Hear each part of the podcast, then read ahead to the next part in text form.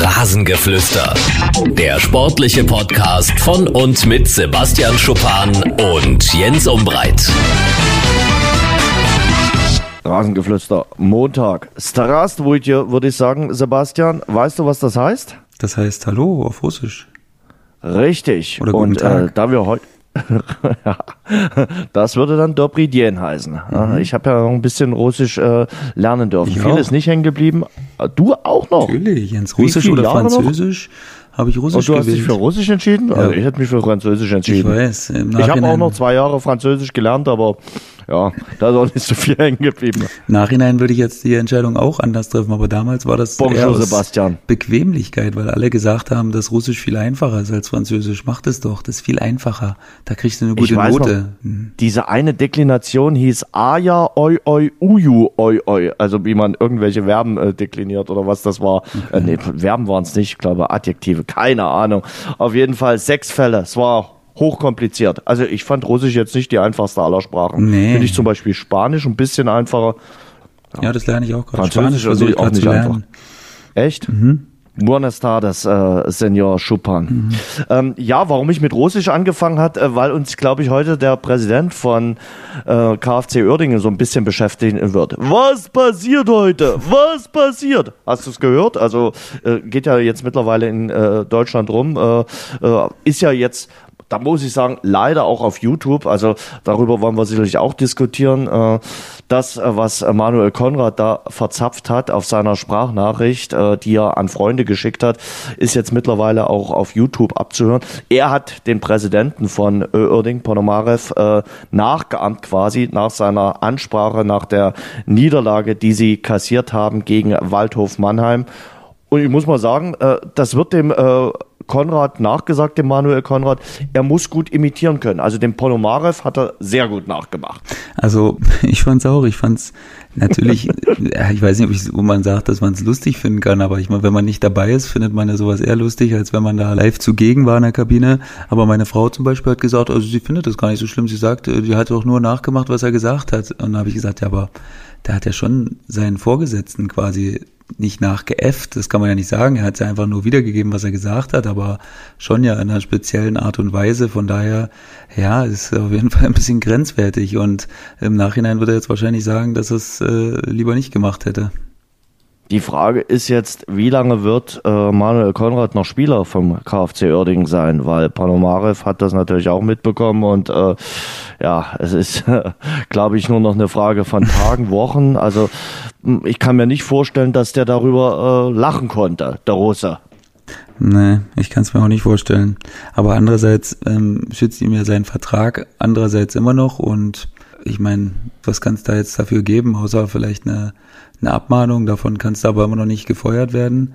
Ja, ich weiß nicht. Ich glaube, es gibt eigentlich keine Handhabe, ihn jetzt irgendwie derart zu bestrafen, dass er da nicht mehr spielen kann. Das, äh, ja, keine Ahnung. Ich bin echt gespannt, wie er das auffassen wird. Vielleicht sagt er auch relativ locker, ja, soll er mal machen. Ähm, ist jetzt Och. gegessen für mich, das weiß ich nicht. Ich kann den, also dafür kennen wir den zu wenig, aber er scheint mir doch ein sehr Du hast ihn impulsiver doch Mensch letztes Jahr kennengelernt, oder? Hast du ihn nicht mal, äh, saßt du nicht mal neben ihm auf der Tribüne? Ja, ja, da war er mir sehr impulsiv und äh, hatte fast die Lehnen abgerissen von den Sesseln da im Stadion. Ähm, da war er dann doch sehr sauer, deswegen, naja, mein erster Eindruck wäre jetzt, er wird es nicht so cool aufnehmen, aber vielleicht täuschen wir uns ja auch. Gestern beim Spiel gegen Meppen gehörte er auf jeden Fall nicht mit äh, zum Kader der Manuel Konrad und das mag ein Indiz dafür sein. Da haben sie übrigens gewonnen äh, gegen Meppen. Ja. Das hat mich ein bisschen äh, überrascht. Äh, Doch. da war, nicht damit unbedingt jetzt zu rechnen. Hm, Jetzt ist bloß die, die Frage, ist der KfC Uerdingen überhaupt trainierbar? Also es ist ja jetzt nicht der erste Trainerwechsel äh, gewesen, den sie sich da geleistet haben.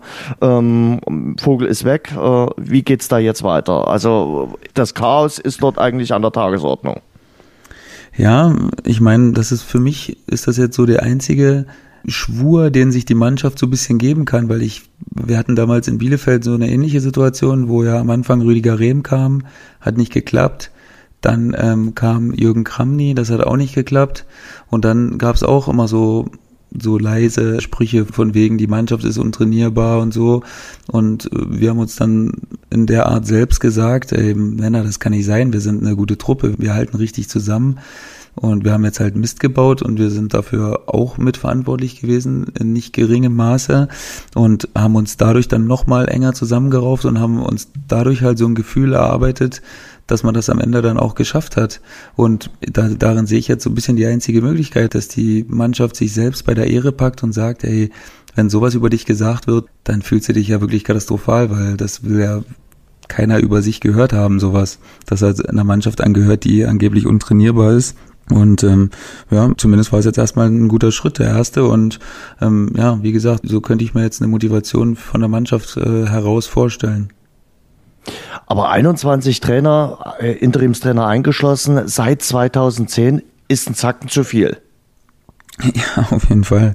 Also da brauchen wir jetzt nicht großartig drum rumreden, das ist auf jeden Fall zu viel, aber ja, die sind jetzt eben auch an der Stelle, wo es, wo es eben eine mediale Aufmerksamkeit gibt und da sollte man sich dann äh, vielleicht überlegen, inwieweit man das dann noch weiter so fortführen kann, weil in der Oberliga hat es vielleicht keinen interessiert, wenn du, du drei Trainer rasiert hast in der Saison, aber jetzt ist es eben so, dass, dass das auch eine breite Öffentlichkeit äh, interessiert. Und ja, dann kriegst du eben auf den Deckel. Und wir können ja jetzt immer noch drüber streiten, ob denen das wirklich juckt, was da geschrieben wird. Also kann natürlich sein, dass dem das völlig am Hintern vorbeigeht und der sagt, ich ziehe mein Ding durch und ich werde irgendwann Erfolg haben damit und irgendwann wird schon der richtige Trainer dabei sein. Aber ja, dafür kennen wir ihn leider zu wenig, dass wir das irgendwie einschätzen können. Er gibt ja jetzt auch nicht wirklich Interviews oder so, dass man ihn jetzt mal irgendwie kennenlernen könnte. Würdest du ihn gerne kennenlernen wollen? Ich weiß nicht, ne? Man lernt ihn ja nicht wirklich kennen, aber man lernt zumindest irgendwie eine Art oder ich eine glaub, Seite an ihm kennen. Die Spieler vom äh, KFC Oerding haben ihn letzte Woche kennengelernt, also als er dort in der Kabine gewütet hat.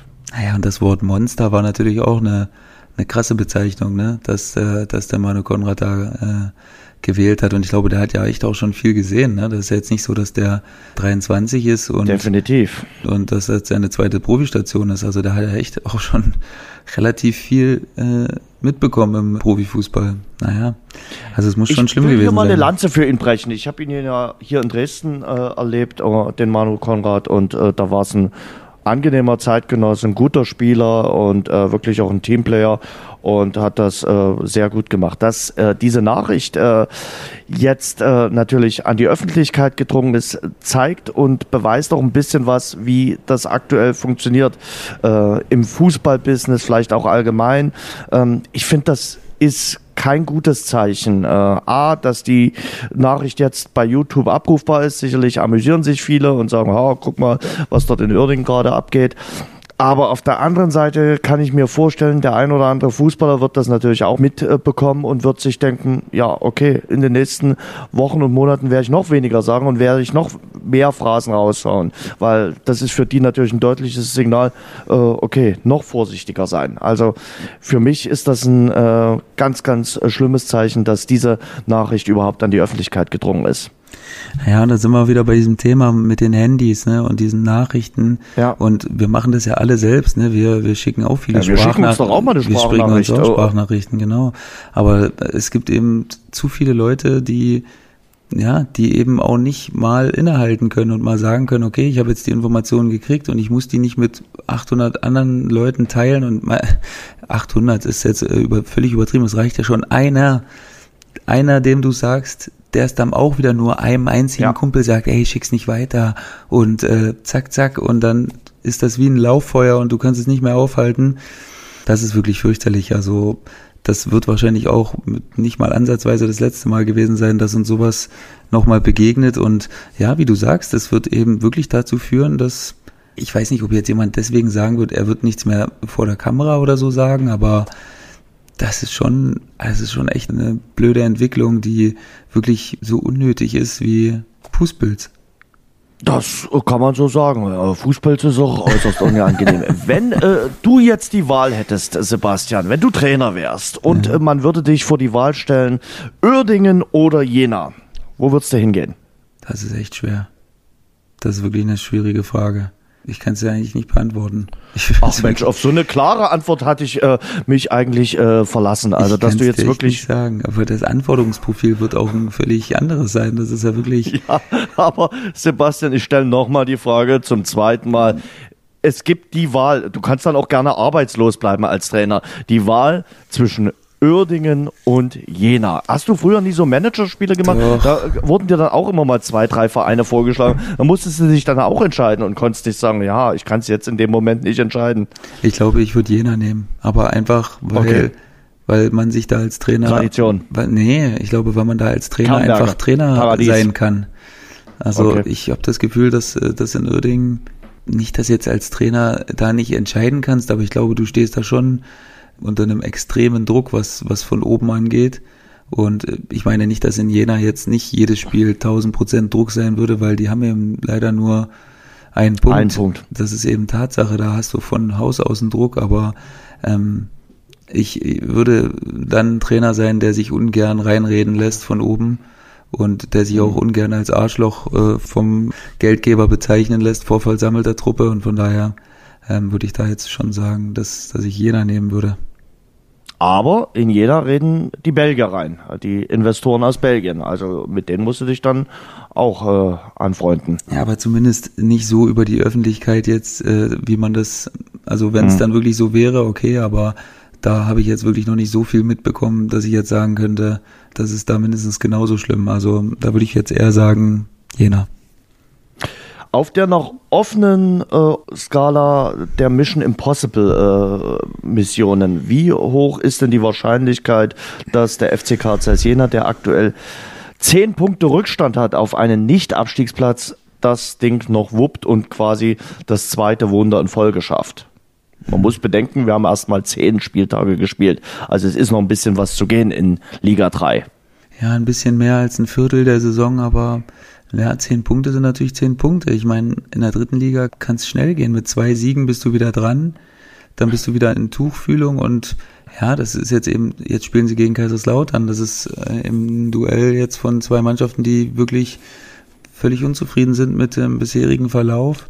Und da kann auch wieder alles passieren. Ich meine, gegen Chemnitz haben sie geführt. Das hätte auch gut und gerne, hätten sie jetzt fünf, sechs Punkte haben können und es wäre nur halb so schlimm.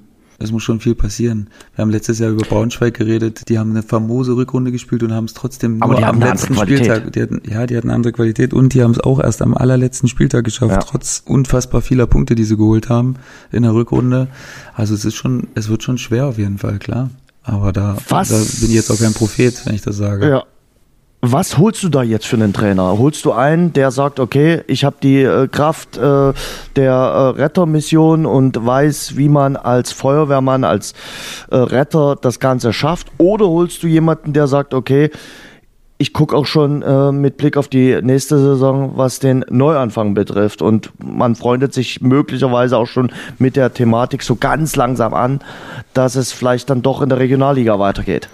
Ja, das ist ein ganz klares Philosophie-Denken jetzt. Also für mich, es gibt nur diese zwei Möglichkeiten. Entweder du gehst jetzt wirklich so wie Braunschweig letztes Jahr auf alles oder nichts und investierst nochmal richtig, versuchst nochmal deine Geldgeber, du hast es gesagt, ich wusste davon nicht mal was. Äh, man ruft mal in Belgien an und äh, versucht alles locker zu machen, was noch geht und den Markt für vertragslose Spieler äh, nochmal abzugraben und vielleicht nochmal zwei, drei Qualitätsleute zu holen, die du vielleicht sonst nicht kriegen würdest. Ähm, oder du machst eben so eine zweigleisige Geschichte und äh, versuchst jetzt das Beste draus zu machen und äh, weißt aber im Hinterkopf, dass es natürlich gut sein kann, dass du es nicht schaffst und bereitest dann schon mal fürs nächste Jahr halbwegs vor. Kann ich nicht sagen, dafür kenne ich die Leute zu wenig äh, und kann das auch dementsprechend schwer einschätzen.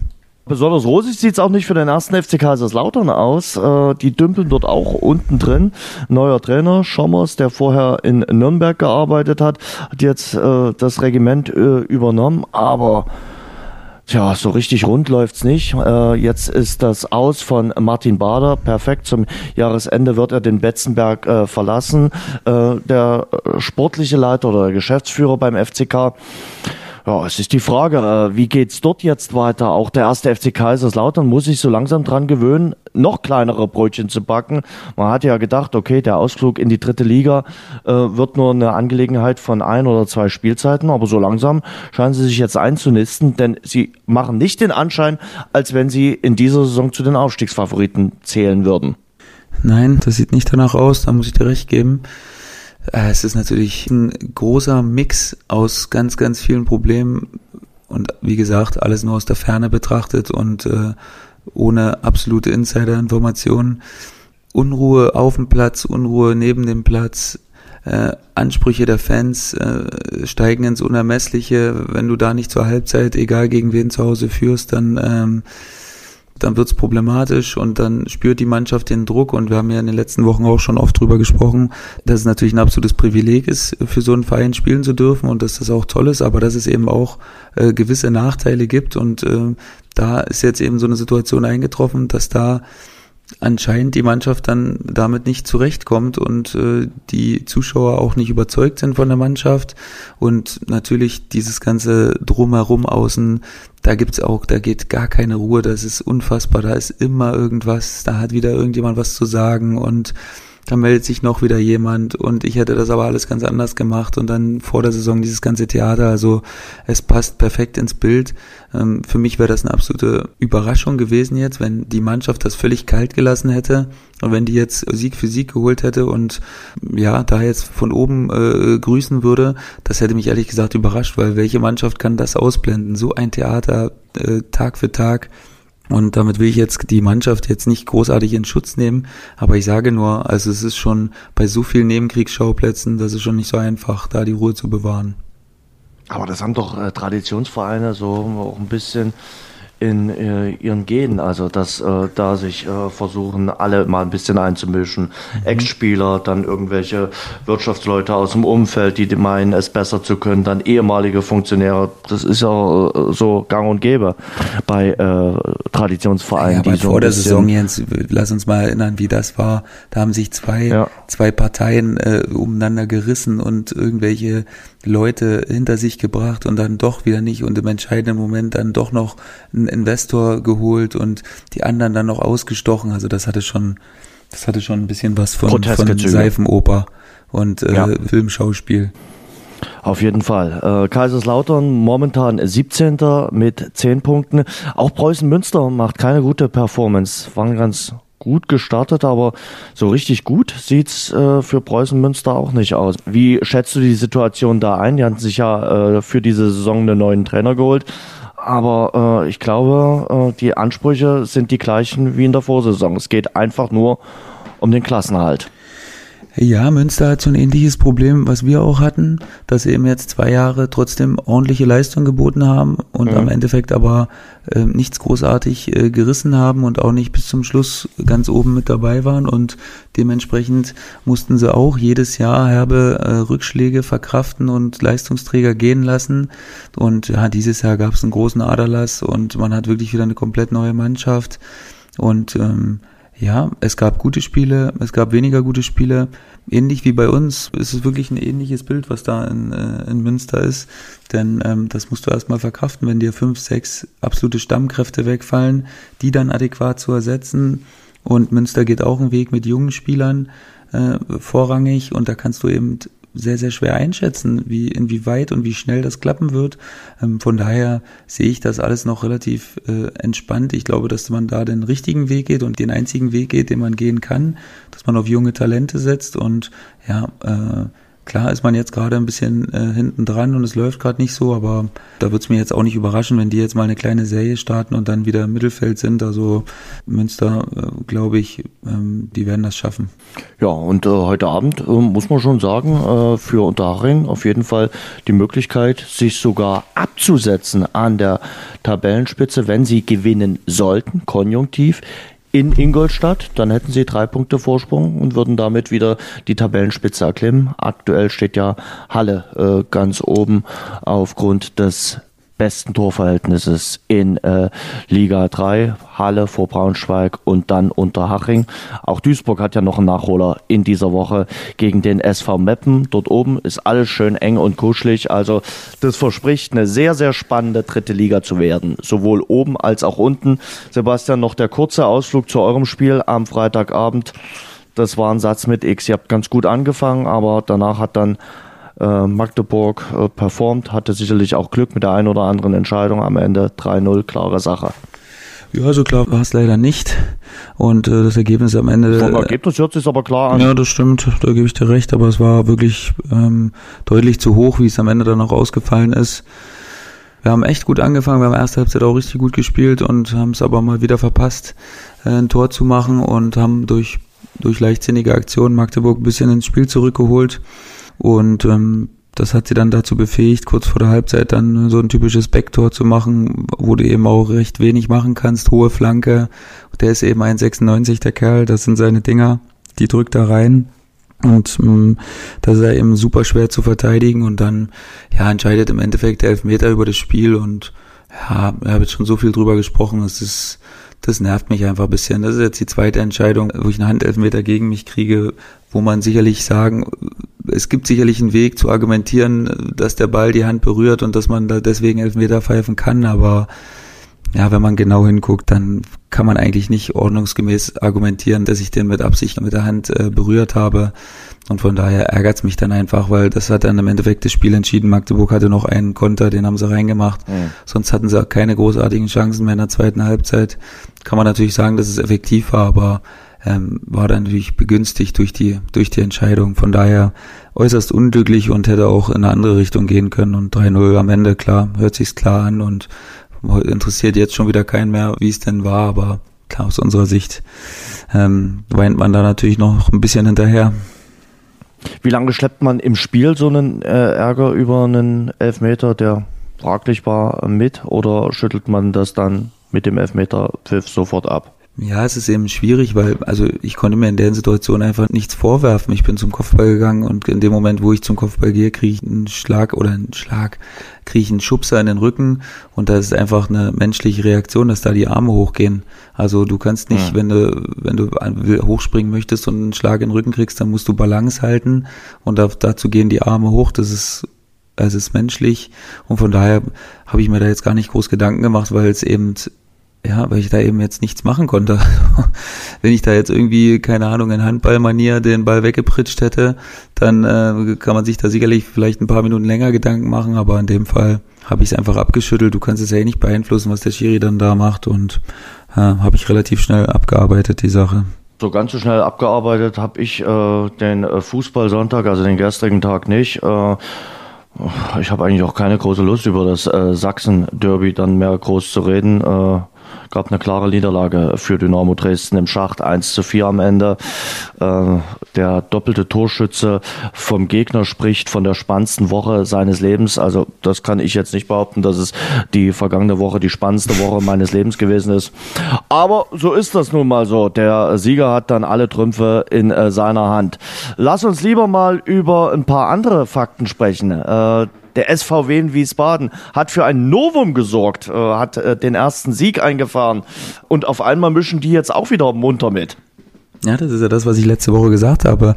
Die sind eigentlich ja. wirklich nur einen Sieg davon entfernt, wieder direkt im engen Kampf drin zu sein. Und ja, es ist einfach schon ein bisschen Rehm grotesk. kann auch in der zweiten Bundesliga gewinnen. Ja, und du brauchst das manchmal wirklich nur ein Spiel. Und es würde mich nicht wundern, wenn sie jetzt einfach, nicht, dass sie jetzt alles gewinnen, die nächsten fünf Spiele, aber dass sie jetzt einfach auch ein paar Pünktchen sammeln werden und einfach ein bisschen befreiter sind, weil es ist ja nun mal so, dass man sich darüber dann irgendwann auch mal Gedanken macht, wenn du jetzt sechs, sieben Spiele äh, nicht gewonnen hast und ordentlich Gegentore bekommen hast, dann brauchst du einfach irgendwie mal ein Spiel und das war dann am Ende jetzt trotzdem recht souverän und hätte vielleicht auch noch höher ausfallen können. Ich habe in der Zusammenfassung noch echt viele Chancen von Wiesbaden gesehen, von ja. daher war es dann auch hoch verdient, glaube ich.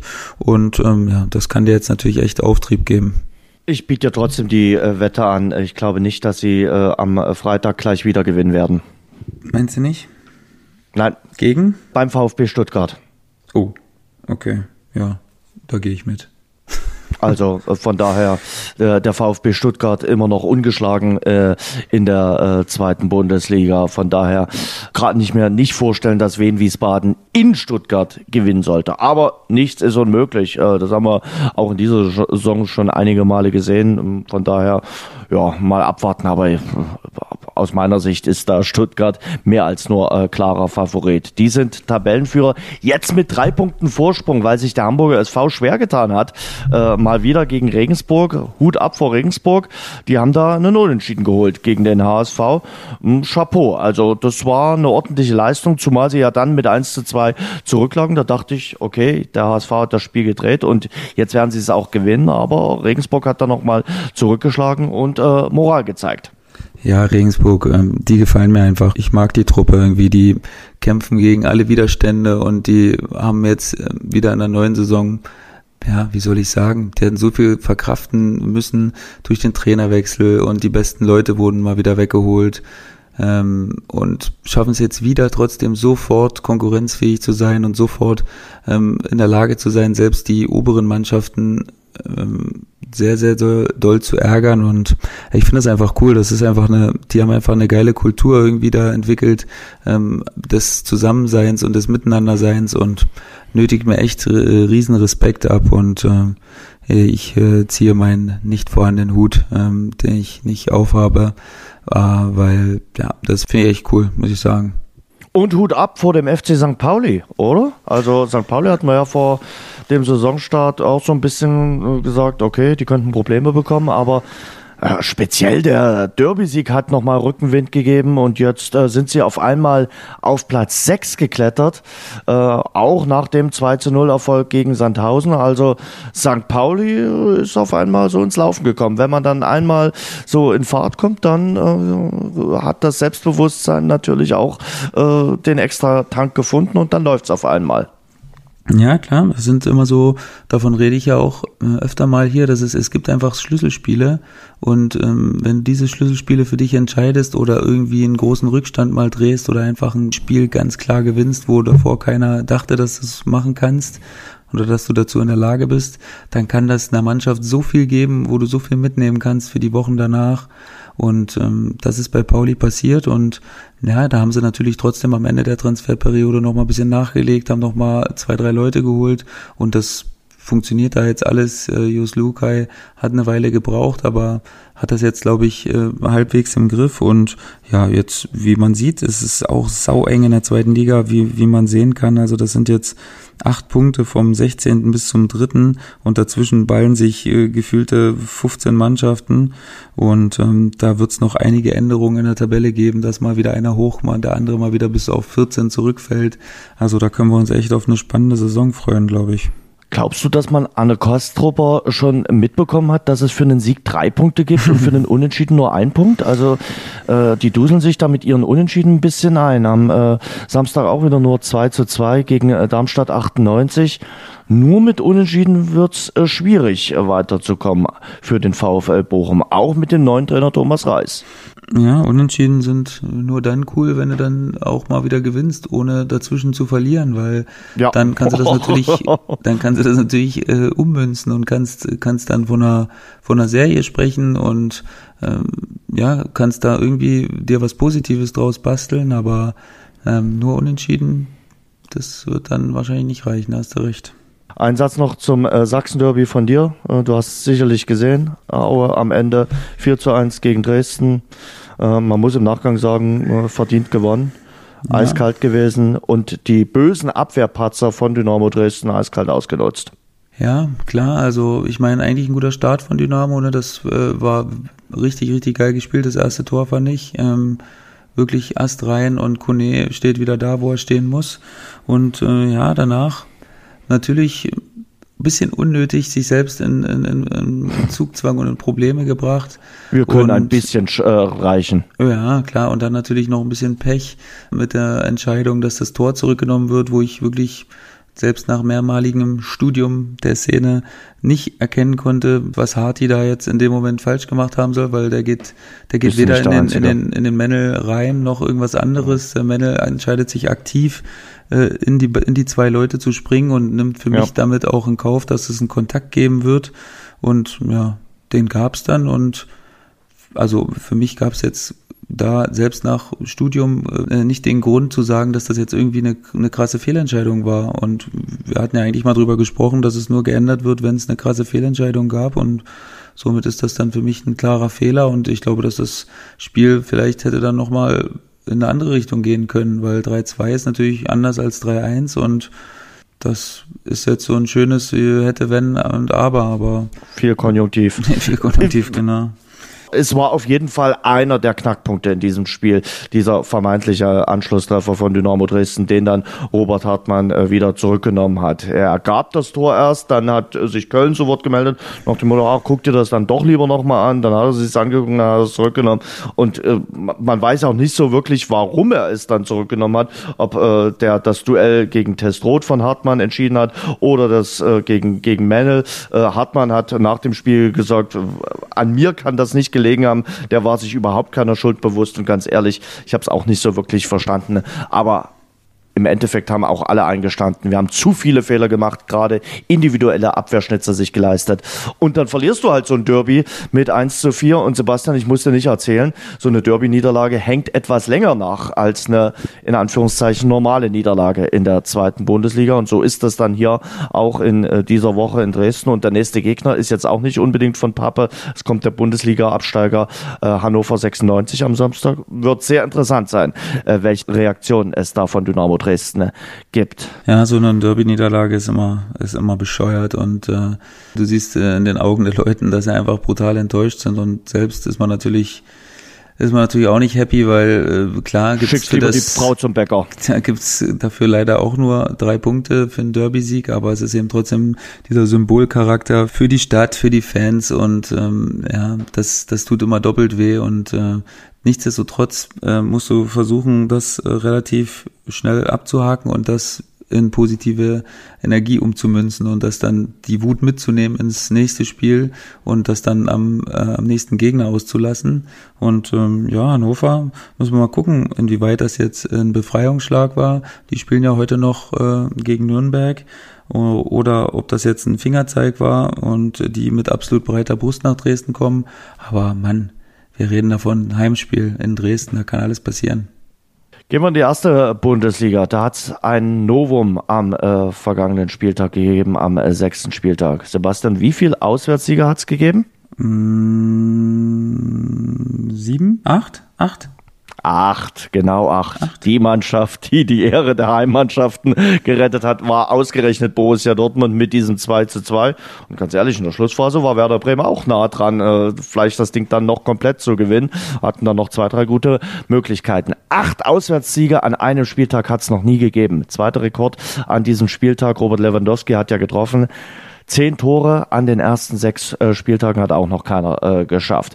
Ja, gehen wir es mal durch. Äh, wenn ich dich frage, wer ist denn die bislang positive Überraschung für dich in Liga 1 nach sechs Spieltagen? Wenn ich dich vor die Wahl stelle, Freiburg oder Schalke, was sagst du? Ja, da gibt's doch keine zwei Meinungen, oder? Schalke.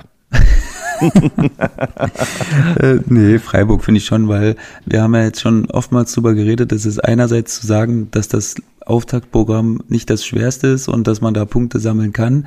Aber das andere ist es eben zu machen und dann auch wirklich diese Punkte reinzuholen und vor allen Dingen auswärts, was, was ja nicht selbstverständlich ist. Es ist für mich jetzt nicht selbstverständlich, dass Freiburg in Düsseldorf gewinnt, äh, dass Freiburg in, wo haben sie gewonnen, in, in Hoffenheim gewinnt. Das ist für mich nicht selbstverständlich und deswegen Drei da, Auswärtssiege in Folge. Ja, deswegen ziehe ich da absolut meinen Hut und äh, Schalke hat halt eine ganz andere Grundqualität trotzdem, auch wenn sie letztes Jahr völlig äh, unter ihrem Limit performt haben, ähm, haben sie trotzdem eine individuelle Qualität, die die mich jetzt nicht so äh, überrascht daherschauen lässt, wie, wie es jetzt bei Freiburg ist. Von daher ganz klar Freiburg, obwohl Schalke natürlich auch eine gute Story ist. Ja, aber gewinnt dort einfach mal 3 zu 1 äh, bei bisherigen Tabellenführer bei RB Leipzig und muss man mal sagen, Hut ab, David Wagner.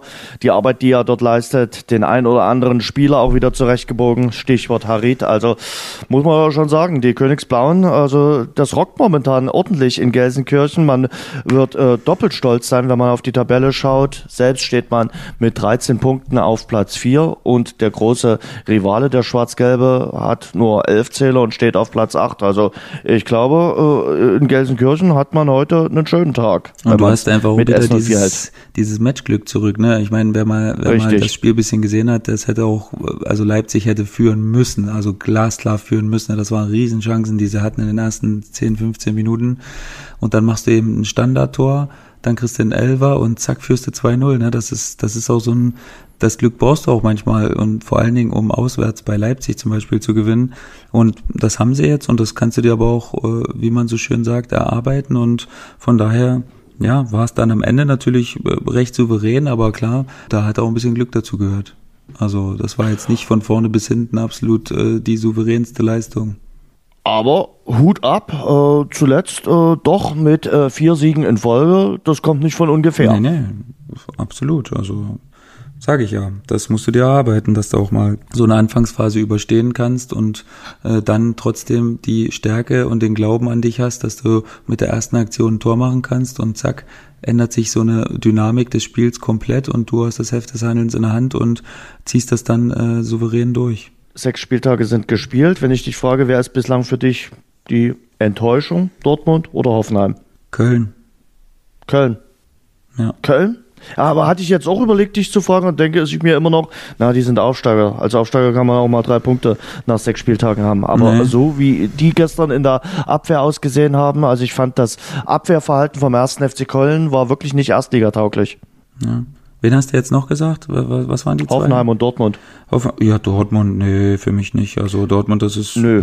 Das ist auch gut, weil als selbsternannter Meisterschaftsaspirant kann man mal äh, nach sechs Spieltagen auf Platz acht liegen. Ja, also aber das, Jens, das aber okay. wie viele Punkte liegen zwischen dem achten und dem ersten drei? Also das ist jetzt wirklich, wenn es jetzt sechs wären, dann würde ich dir recht geben.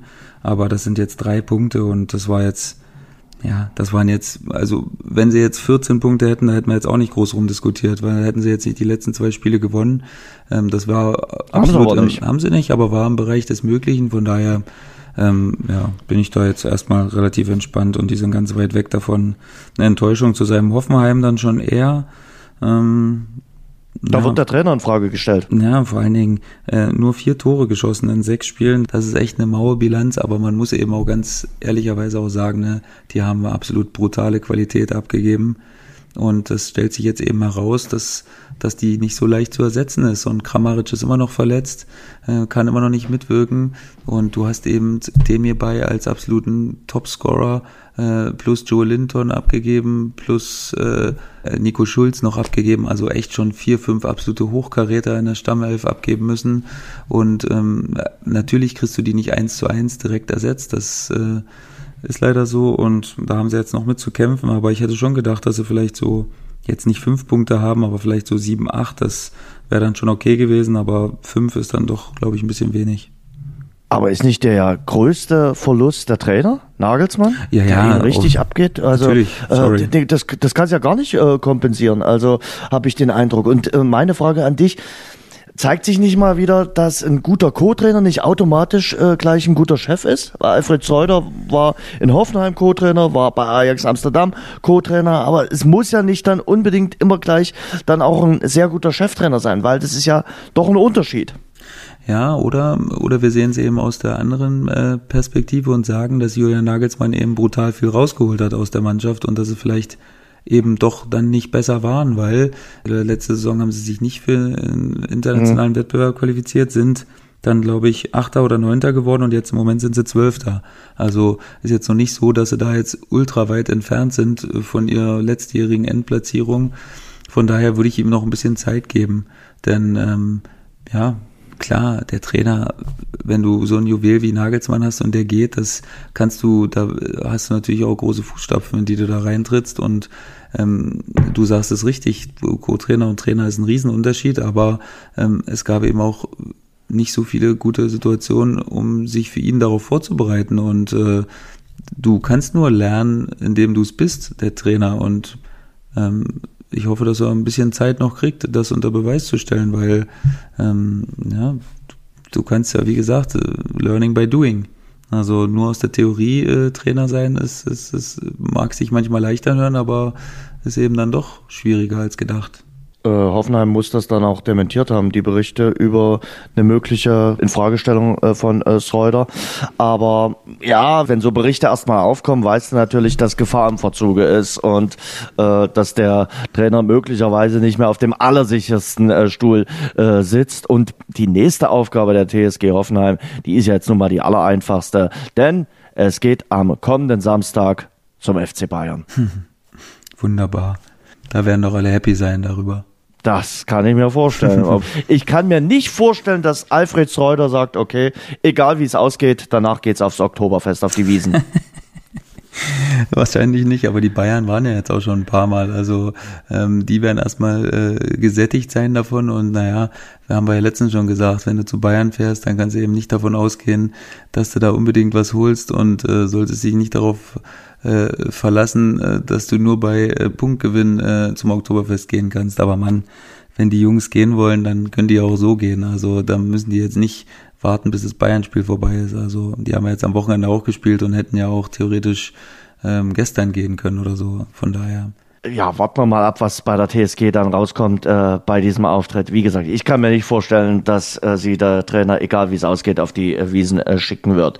Dann definiere mir doch, wir haben zwar letzte Woche schon ein bisschen drüber geredet, nochmal den Begriff Mentalität, weil auch in der letzten Woche im Nachgang vom Reus-Interview darüber viel diskutiert wurde. Was ist Mentalität? Wie definiert man Mentalität? Auch wir Journalisten nehmen den Begriff Mentalität natürlich sehr, sehr gerne in den Mund, äh, fragen euch Spieler danach. Äh, was ist für dich Mentalität? Ja, Mentalität ist halt so eine Grundeinstellung für mich zum, zum Beruf, äh, den man hat. Und es ist aber trotzdem ein sehr, sehr, sehr dehnbarer Begriff, den man leider, glaube ich, mittlerweile ein bisschen zu oft für Sachverhalte benutzt, wo man vielleicht nicht so richtig weiß, was man sagen soll und wo man nicht so einen genauen äh, Grund findet, dann wird das oft ein bisschen vorgeschoben und ich glaube, es hat für mich ein bisschen zu viel Bedeutung gewonnen, denn ähm, man kann davon ausgehen, dass man als Spieler immer versucht, 100 Prozent zu geben, auch wenn man es in manchen Situationen vielleicht nicht unbedingt sieht. Ähm, aber es wird mir wirklich ein bisschen zu oft benutzt, das Wort. Und ähm, das so ein bisschen zu plakativ dann nachher ähm, und so als zu einfache Begründung, weil es gibt immer verschiedene Sichtweisen, von denen man das sehen kann und man kann natürlich immer die Mentalität in Frage stellen, wenn man irgendwie zu spät kommt oder so und sagt, ey, da hat er jetzt nicht die Mentalität gehabt, bis zum Ende dran zu bleiben, aber wenn es so einfach wäre, dann ähm, dann würde es nur äh, Jürgen Kohlers geben in der Bundesliga oder äh, Guido Buchwald oder ohne den jetzt in irgendeiner Art und Weise zu nahe treten zu wollen, aber ich wollte das jetzt nur als Sinnbild, als Sinnbild nehmen für Leute, die brutal über die Einstellung gekommen sind und die einfach eine unfassbare unfassbare Einstellung zum Beruf hatten und äh, von daher wird mir das wirklich ein bisschen zu zu, zu häufig benutzt. Was sagst du denn, Jens? Äh, das sagt, ist es ist die Geistes- und Gemütsart, besondere Art des Denkens und Fühlens. Hm. Aber ist jetzt so genauso viel der Duden. Vor. Ja, äh, ich wollte es dir trotzdem noch mal ein bisschen nahe ah, gebracht haben. Ich liegt äh, ein Duden parat im äh, Hause in äh, Würzburg? Ich hoffe schon, oder? Ja, der liegt bei Google parat. Der Online-Duden, oder? Im, ja, na, das kann ich mir wieder denken. Ja. Also, so ein guter gedruckter Duden ist viel wert, wenn man da auch noch mal reinschauen kann. Ja, Wobei bestimmt. ich gebe es zu, ich habe jetzt auch gerade noch mal gegoogelt, was da im Duden drin steht. Also äh, da bin ich ehrlich. Ja, ich finde, das ist äh, gerade nach dem Reus-Interview ein bisschen inflationär dann äh, rausgebracht worden. Und äh, da gibt's auch ganz äh, unterschiedliche Definitionen. Und ich finde, ähm, es geziemt sich auch nicht, äh, dann immer äh, als Journalist oder als Reporter dann nachzufragen, ja, hat äh, eure Mentalität nicht äh, gestimmt. Also ich sag mal, äh, der Fußballer zu, zu 80 oder 90 Prozent kann man dem die Mentalität nicht absprechen. Also äh, das wäre ja traurig. Dann äh, hätte er seinen Beruf ja komplett verfehlt. Aber ja teilweise gibt's natürlich schon äh, so Spiele, wo du denkst, boah, heute hat's mal nicht gestimmt. Und teilweise gibt's natürlich auch Spieler, die sagen, heute hat unsere Einstellung nicht gestimmt oder wir, wir haben keinen guten Tag erwischt, heute hat auch unsere Mentalität nicht gestimmt. Dann sagt's ja der Fußball auch von sich aus. Also mhm. dann äh, liegt's ja nicht an uns Reporter nur. Nee, na klar, ich meine, es gibt ja, man, man kann das ja auch benutzen, aber man kann es eben nicht auf jeden Fehler projizieren und dann sagen, da hatte man dann nicht die Mentalität, weil Gegentore, ähm, die passieren einfach, die passieren uns, die passieren Dortmund, die, die passieren Bayern München und ohne Fehler wird es eben keine Tore geben. Und von daher kann man nicht jedes Mal sagen, dass da irgendwie, ähm, und das war jetzt in Dortmunds Fall wirklich extrem, dass man immer wieder gesagt hat, dass das dann ein Mentalitätsproblem ist und ja, von daher, ähm, es wird mir ein bisschen zu überhöht und ich hoffe, dass es mit dieser Diskussion jetzt auch ein bisschen abebbt. Roman Bürki hat da nach dem Samstag gesagt, nach dem 2 zu 2 gegen äh, Werder Bremen, wir haben nicht gespielt wie Männer. Der Boulevard sagt, äh, BVB hat jetzt ein Männerproblem und Schalke hat wieder echte Kerle. Also können wir es so einfach machen. Ja, ich meine, äh, er hat ja danach auch, man, äh, die Zeitungen benutzen das ja auch außerhalb des Kontexts, ne, oftmals und sagen wir nicht wie Männer und er hat es ja danach noch begründet. Hat er eben gesagt, dass, dass man einfach in entscheidenden Situationen ähm, vielleicht nicht bereit ist, dahin zu gehen, äh, wo es weh tut und hat das dann eben symbolisch ähm, ja, mit dieser Aussage äh, bekräftigt und äh, von daher verstehe ich, wo er herkommt, aber äh, das wird jetzt wieder nur allein diese Aussage gesehen, ohne darauf das einzugehen, was er dann wirklich gesagt hat äh, oder wie er es dann nochmal begründet hat. Von daher ähm, werde ich nicht auf den Zug aufspringen und da jetzt auch noch mit draufhauen. So, Sebastian, ich habe dich, glaube ich, noch nie im Rasengeflüster gefragt, äh, wer denn aktuell der beste Fußballer der Welt äh, ist. Äh, ich frage dich trotzdem mal wieder, wenn du Kapitän gewesen wärst und bei der Abstimmung bei der FIFA-Wahl mitmachen hättest können, wen hättest du gewählt bei der Weltfußballerwahl? Ich hätte Van Dijk gewählt als Weltfußballer, weil ich glaube, dass, also ich glaube, er kann kein besseres Jahr mehr spielen. Ich glaube, das ist unmöglich, nochmal ein besseres Jahr zu spielen und dazu haben die zwei anderen, die ja bekanntlich eigentlich immer den Preis unter sich ausmachen, äh, natürlich wieder ihre Quote gehabt und äh, da, das ist für uns schon zu normal geworden, dass sie, dass sie so viele Tore machen und dann sagen wir, ja, boah, 23 Tore ist okay, aber ist natürlich eine Wahnsinnsquote, aber wir sind natürlich andere oder solche Zahlen von ihnen gewöhnt und von daher ähm, ist es dann doch wieder irgendwie normal und ich glaube, es hätte einfach Van Dijk werden müssen, weil was hätte, was soll er denn noch machen? Der wurde nicht einmal ausgespielt laut äh, Datenbank in der Premier League und ähm, wird Champions League Sieger und hat äh, hat die beste Abwehr in Europa, glaube ich, äh, geführt. Was was kann er da? Was hätte er da noch machen können? Der hat Tore gemacht in entscheidenden Spielen. Der hat einfach die absolute Führungsfigur äh, übernommen und wird trotzdem nicht Weltfußballer, obwohl die anderen beiden vermeintlich nichts weiter gewonnen haben. Ist schon bitter. Gut. Auf Platz 1 also Van Dijk, Platz 2 und Platz 3? Ja, das ist keine Ahnung. Also das, das oh, ist für mich jetzt auch nicht so. Ich glaube, nee, aber ich glaube, das ist den beiden auch völlig un, unwichtig. Also wenn die nicht Erster werden, dann ist denen glaube ich egal, wo die, wo die landen und von daher.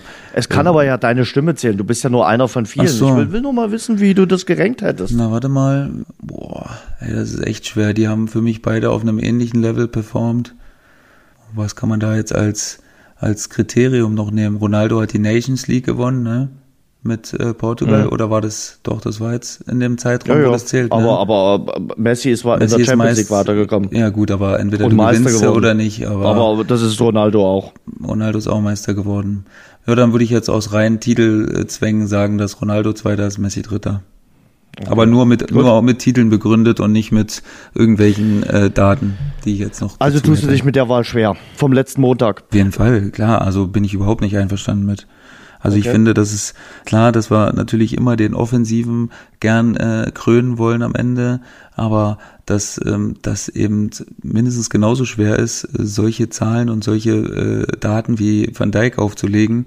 Und das ist eigentlich, überleg dir mal Jens bitte, der wurde nicht einmal ausgespielt in der ganzen Saison. Das ist unfassbar. Wie geht's so? Das geht eigentlich gar nicht. Ich werde jedes Spiel hm. ausgespielt. einmal bestimmt. Aber der wird nicht einmal in der ganzen Saison ausgespielt. Gewinnt die Champions League, äh, ist Abwehrchef der Deshalb besten. spielt er beim FC Liverpool und genau. du bei den Würzburger Kickers. Genau, und deswegen muss er selbst Weltfußballer werden in diesem Jahr, weil es eben kein anderer auf ein vergleichbares Niveau geschafft hat, meiner Meinung nach. Deine Meinung? Ja, ich, ich kannte mit der Wahl von Lionel Messi ganz gut leben, aber ich sehe mich Bist da ja auch ein Fanboy äh, von, von Lionel ich Messi. Ich bin kein Fanboy. Ich bin äh, glücklich, in der Zeitepoche leben zu können, wo man ihn äh, bewundern kann und wo man äh, gucken kann, was er für ein geiler Fußballer und für ein geiler Zocker ist. Und Bewunderst daher, du auch Ronaldo, wenn er so Tore schießt? Oder ist das wieder. dann wieder nicht bewundern? Nö, das akzeptiere ich. Also okay. das ist okay. Also ja, das Respekt hohen okay. Respekt vor den Leistungen von Cristiano Ronaldo, aber es gibt immer noch jemand, der, der mir besser gefällt. Und okay. das ist in dem das Fall äh, Lionel Messi. Also da kenne ich mich. Du tust dich ja immer mal schwer, dann klare Kante zu zeigen, ich mache das und sag, für mich ist äh, Messi der Bessere. Und okay. das wird auch so bleiben. Nehmen wir das so hin, äh, mit dem Welttrainer können wir, glaube ich, beide sehr gut leben. Da gab es, ja. glaube ich, keine andere Wahl nee. als Jürgen Klopp. Aber da sagen wir, da gab es keine andere Wahl, aber bei Van Dijk sagt es keiner.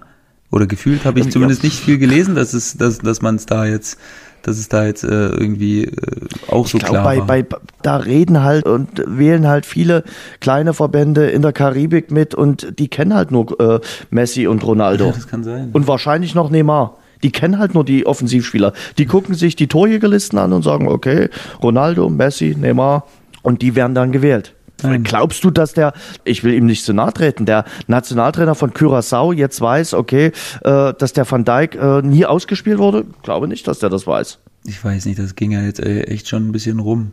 Aber klar, der letzte Weltfußballer, äh, der ein Verteidiger war, glaube ich, Cannavaro und das war äh, 1912 gefühlt. Ähm, Nee, und von daher, 2006. Was ist jetzt Weltmeisterschaft 2006, Ah, ja, Sommermärchen. du. Aber da sind wir eben beim Thema. Äh, 2014, erinnere dich, äh, da ist, glaube ich, Deutschland Weltmeister geworden und da wurde auch kein deutscher Fußballer Weltfußballer. Naja, aber Van Dijk ist ja auch nicht Weltmeister geworden, aber der wurde eben nicht einmal ausgespielt und der hat die Champions League Ja. gewonnen. Hat er. Die Nachspielzeit. Apropos Weltmeisterschaft, hast du mal reingeguckt äh, oder interessiert dich das überhaupt? Weltmeisterschaft der Leichtathletik, also ich muss mal sagen, ich war früher ein großer Fan Leichtathletik. Usain Bolt hat mich äh, fasziniert. Äh, ich fand auch äh, deutsche Leichtathletik immer großartig gewesen, gerade in den Wurfdisziplinen.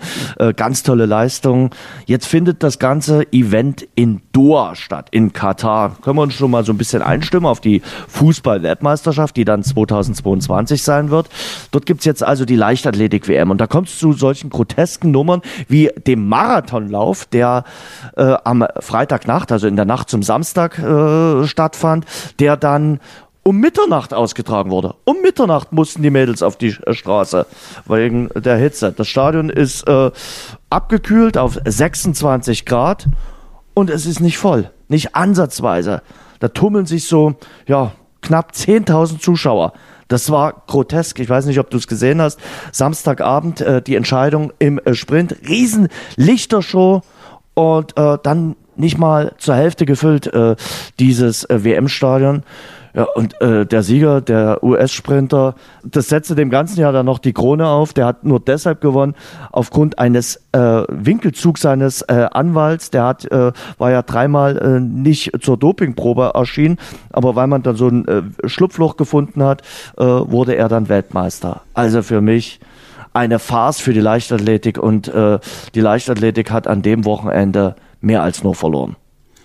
Ja, ich habe es äh, in der Tat äh, leider nicht am Samstag gesehen, sondern ähm, gestern Abend habe ich den 100 Meter Lauf der Frauen gesehen. Also zumindest habe ich es im Fernsehen gesehen. Ich weiß nicht, ob es vielleicht Real Life war oder ob es wirklich live war. Jedenfalls habe ich es gesehen und ich hatte arge Probleme zu erkennen, ob da überhaupt jemand im Stadion war oder weil das war alles so dunkel und dann mit so einer Lasershow da und ich hatte wirklich Probleme zu erkennen, wie viele Zuschauer da überhaupt da waren. Aber wenn du das jetzt so gesagt hast, dann ähm, waren es wahrscheinlich fast keine, weil man hat nur so weiß gesehen und ich dachte, okay, äh, die sind ja jetzt da im Orient, vielleicht äh, sitzen da viele mit Gewand oder so, aber ich glaube, als wir mal näher hingegangen sind, hat man gesehen, dass da keiner saß und äh, ja, ist natürlich traurig, weil Leichtathletik-Weltmeisterschaften, da gebe ich dir recht, da war ich auch immer ein großer Fan von und habe auch immer geschaut und äh, hättest du nicht deinen Tweet abgesetzt am Wochenende, da hätte ich gar nicht gewusst, dass die überhaupt ist. Ähm, von Ja, daher danke nochmal dafür. Bitte. Ähm, und ähm, ja, ich finde es auch nicht schön. Also ich glaube, so eine WM, die braucht dann auch ihren Rahmen ähm, und der auch dann gerechtfertigt oder der der Sportart auch gerecht wird und das wäre eben ein ausverkauftes Stadion und das hätte es wahrscheinlich in vielen Städten gegeben, aber jetzt eben da nicht und das ist schon dann traurig und da sollte man sich da echt äh, ernsthaft Gedanken drüber machen, ob man das dann noch in solche Regionen verlegen möchte. Dazu noch die klimatischen Probleme, die äh, einhergehen und ähm, das kann einfach nicht der Sinn der Sache sein. Also da, da gehe ich voll mit mit dir. Einige Funktionäre werden sich da schön äh, das Konto vollgepumpt haben, ähm, schon mit der Vergabe nach äh, Katar. Aber ich finde, das ist eine Katastrophe für diese Sportart auf der ganzen Linie. Jetzt muss man mal die nächsten Tage und die Woche abwarten. Aber auch der Triumph von Christian Coleman äh, über 100 Meter, eine Farce. Wirklich eine Farce. Und äh, ja, da hat die Leichtathletik auf jeden Fall am Wochenende verloren. Wir haben nicht verloren, hoffentlich nicht. Auch nicht mit dieser äh, Folge. Ich wollte äh, zwei Hörer des Rasengeflüsters mal herausstellen. Schöne Grüße gehen nach Australien an Philipp Worps. Der hat uns nämlich geschrieben, äh, der hört uns in Australien. Wir freuen uns wo ihr uns auch immer zuhört und wenn ihr uns am Ausland äh, zuhört, schöne Grüße dorthin äh, vom Rasengeflüster-Team. Und ganz toll fand ich äh, den Twitter-User Domey, ich hoffe, ich spreche ihn richtig aus, der hört 119 Podcasts. 119 und da er das mit der normalen Geschwindigkeit nicht schafft, hört er die etwas schneller, also doppelte Geschwindigkeit. ähm, Wahnsinn. 119 Podcasts, also äh, nicht 119 Folgen, sondern 119 verschiedene Podcasts. Ja, ich finde das auch Wahnsinn. Also ich habe habe mich da auch äh, ganz, ganz äh, artig bedankt, weil ich das einfach auch toll fand, äh, wie genau er uns da ein Feedback gegeben hat. Sowas ist immer schön für uns, dass wir auch sehen, an äh, was wir, was wir gut machen und was wir, was wir nicht so gut machen.